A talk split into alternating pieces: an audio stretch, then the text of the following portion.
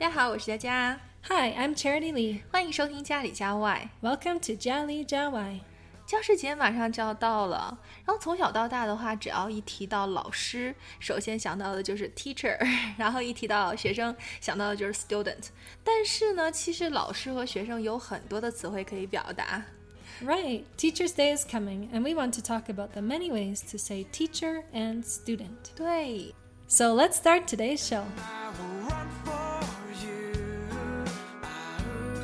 好，那刚说到了教师节到了嘛，那有哪一些词可以表示老师呢？所以我们从小到大来说一下吧。我们小的时候，首先上的是幼儿园，幼儿园叫 kindergarten，但是幼儿园的老师呢，怎么说？Kindergarten teacher. 对我们前面加一个幼儿园就可以了。哎，你知道吗？在中国上幼儿园的话，小孩是从三岁开始上，但是我听说在国外好像不太一样哦。Right, kids usually start kindergarten at age five in Canada. 哦，五岁才上幼儿园吗？为什么这么晚呢？ Well, I think a lot of moms like to have their kids at home so they can teach them some simple everyday skills while they're young. But now more mothers are starting to work full time outside of the home. So pre kindergarten is becoming more common. Many kids are starting at age three or four, but they'll usually only go for a few hours or half a day when they're that young. 哦，就是在 kindergarten 之前还有一个 pre kindergarten，要先准备一下。嗯 Right，其实这个倒挺好的，还有一个过渡。好，那幼儿园完了之后，我们就开始上小学了。我还记着上小学的时候，我们经常会出现一个老师叫代课老师。那代课老师用英语怎么说呢 Substitute teacher. ？substitute 就是代替、 替换、代替者的意思。所以呢，这个 substitute teacher 就是指代课老师的意思。 Right, substitute teacher. 嗯， As a child, I once had a substitute teacher, and my whole class went wild, yelling, switching seats with friends, and throwing things around. the teacher was a very small woman and had no way to control the class. I remember feeling bad for her and also shocked that the same kids I went to school with every day, who were usually calm and obedient, were acting so crazy. Many substitute teachers dread being called to teach for this reason. 对，刚才 Charity Lee 说的这个，我觉得我们也是。我还记得上高中的时候，有一次我们的班主任生病了，然后我们当时所有人都超开心，就是因为班主任当时太严厉了。 后来来了一位很温柔的代课老师，但是他他不怎么管我的，于是呢，我们的成绩就下降的特别快。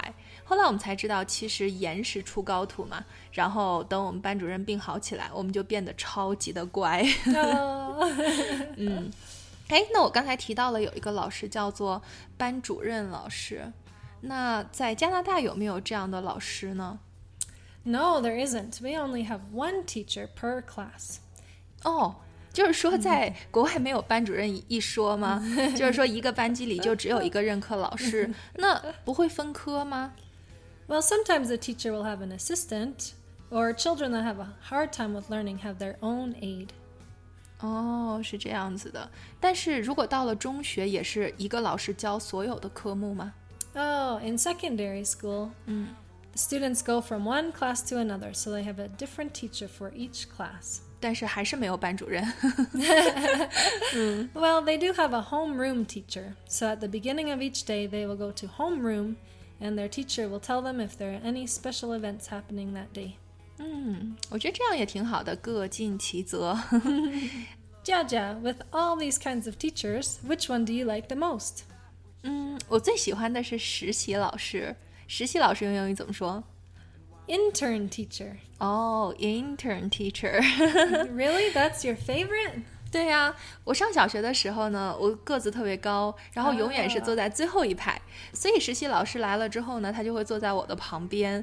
然后呢，上课的时候，老师一旦提问我，我答不出来的时候，那实习老师就会小声的跟我说。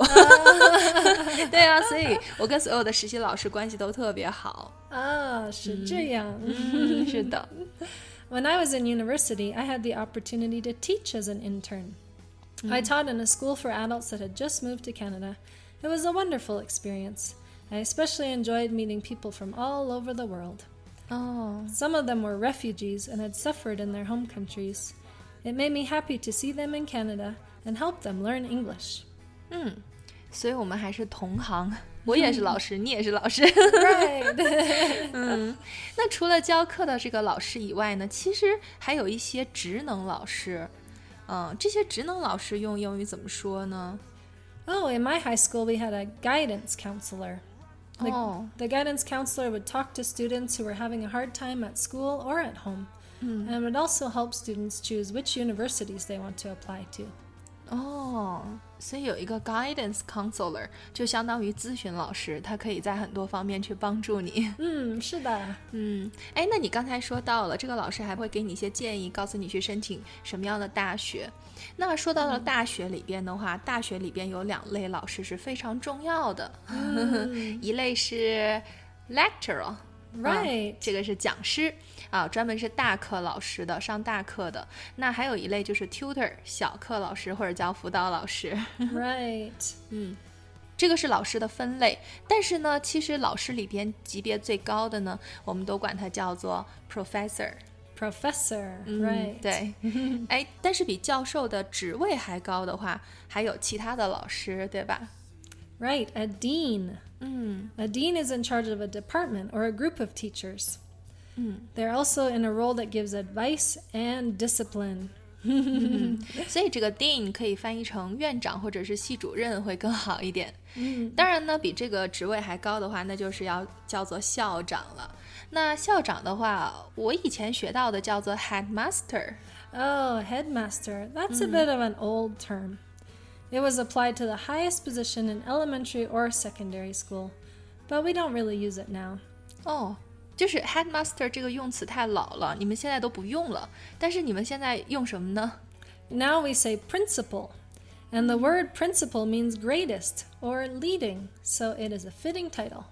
哦，还真是，因为 principal 这个词的意思呢，它是主要的，也可以指负责人，所以其实校长用这个词感觉会更恰当一点。Hmm, 是的。